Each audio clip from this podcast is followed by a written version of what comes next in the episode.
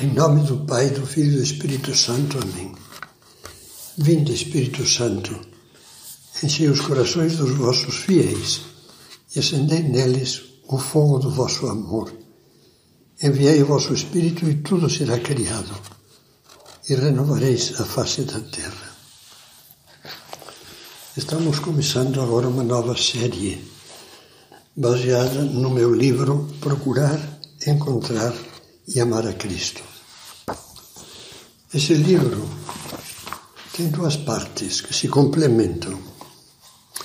A primeira parte contempla devagar, como um símbolo da procura, procurar, da procura de Cristo, a viagem dos magos alertados por uma estrela até chegarem a Belém e adorarem Jesus Menino. A segunda parte já deixa os magos adorando Jesus e passa a ser uma reflexão sobre esses três pontos. Como nós devemos procurar, como nós podemos encontrar, como nós podemos amar, amar melhor a Cristo. E vamos com a primeira, a primeira meditação. Há pouco mais de dois mil anos, apareceram um belo dia em Jerusalém, sem serem esperados, três personagens imponentes e estranhos. Apresentavam um ar de, de grandeza nobre, com as suas vestes de estilo e magnificência oriental unido a, a traços de, de cansaço no rosto e sinais da poeira de terem percorrido muitos caminhos. Diz o Evangelho de São Mateus: Tendo, pois, Jesus nascido em Belém de Judá, no tempo do rei Herodes, eis que magos vieram do Oriente a Jerusalém. Perguntaram eles: Onde está o rei dos judeus que acaba de nascer. Vimos a sua estrela no Oriente e viemos adorá-lo. Como é natural, essa declaração dos três majestosos empoeirados deixou perplexos, perturbados todos os que lá em Jerusalém os ouviam. Se nós estivéssemos naquela cidade, naquele mesmo momento, também teríamos ficado um pouco aturdidos porque o rei dos judeus era, judeus era Herodes e estava lá mesmo, bem vivo no seu palácio. E nenhum herdeiro dele tinha acabado de nascer. Então o que houve? Vamos tentar meditar um pouco no Evangelho. Por que os três amigos fizeram uma viagem tão difícil e cansativa? De terras longínquas até Jerusalém, uma empreitada com todas as aparências de uma loucura. Com grande simplicidade, eles o explicam. Vimos a sua estrela. Guarda este verbo, ver, que vai dar, vai dar muito o que pensar ao longo de todas estas páginas, de todas estas meditações. Para entender o significado exato da palavra vimos, precisa fazer uma brevíssima incursão histórica. O episódio dos magos que foram adorar Jesus Menino tem sido objeto de estudos que preenchem muitas páginas. Os mais sérios chegam à conclusão de que não se trata de uma lenda piedosa, mas de um fato com fundamento histórico. Em terras orientais do Médio e Próximo Oriente, Dava-se o nome de magos, contrariamente ao que acontece hoje, que tem outro significado, dava-se esse nome a homens sábios, de ampla cultura em muitos campos, que faziam, faziam parte da corte como conselheiros dos reis. Daí vem que se lhes tenha dado o nome popular de reis magos, que não está nos evangelhos, os reis magos a festa de reis, a folia de reis, etc. A história e a arqueologia demonstram que naqueles antigos impérios, assírio, babilônico, persa, a astronomia estava impressionantemente desenvolvida, algo análogo ao que aconteceu na América Central com a civilização maia.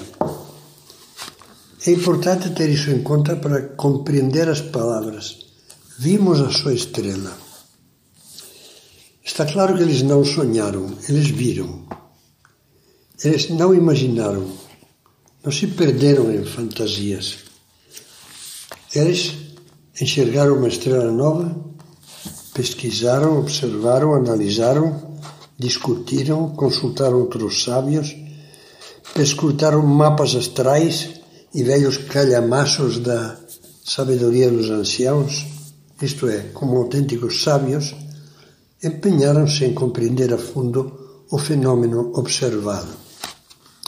O que seria aquela luz inexplicável que viram no Oriente e que só voltaram a ver claramente perto de Belém? Já foram feitos estudos astronômicos a respeito, entre outros cálculos de Kepler, alguns deles bastante convincentes, mas não é a identificação científica da estrela a que realmente nos interessa.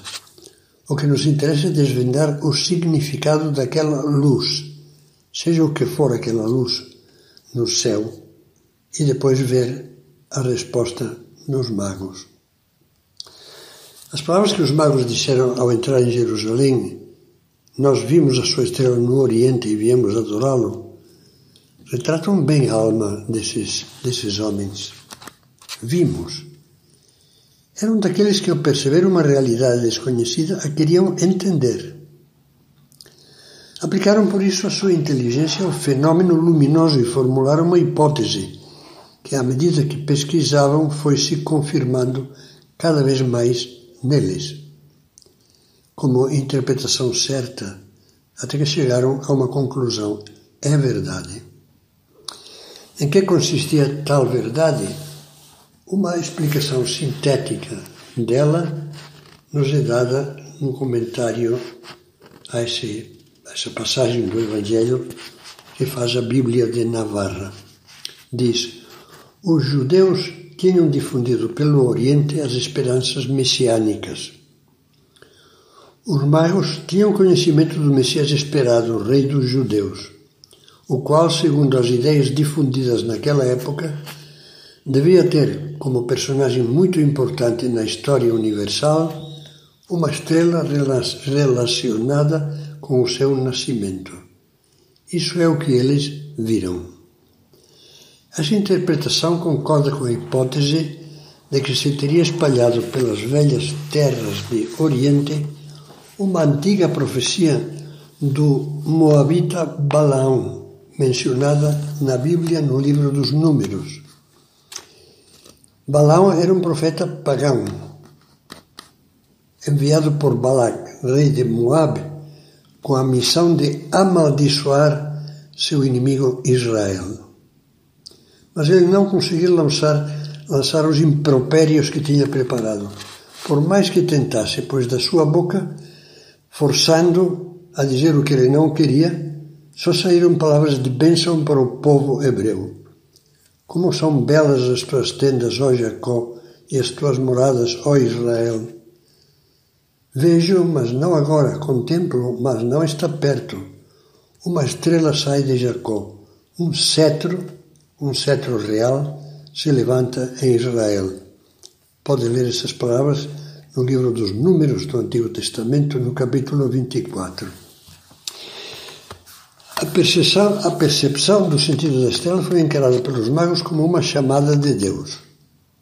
Aquela luz estimulava o íntimo deles. Haviam compreendido que acabavam de descobrir a mais esperada intervenção de Deus na história. Por isso, seu coração reto se sentiu interpelado. Se o Salvador, desde tempos tão antigos anunciado, e esperado chegou, eles diziam de si para si, é preciso procurá-lo, uma vez que por milênios o mundo o tem aguardado com ansiedade. É preciso honrá-lo, é preciso colocar-se à sua disposição. Por isso, partiram.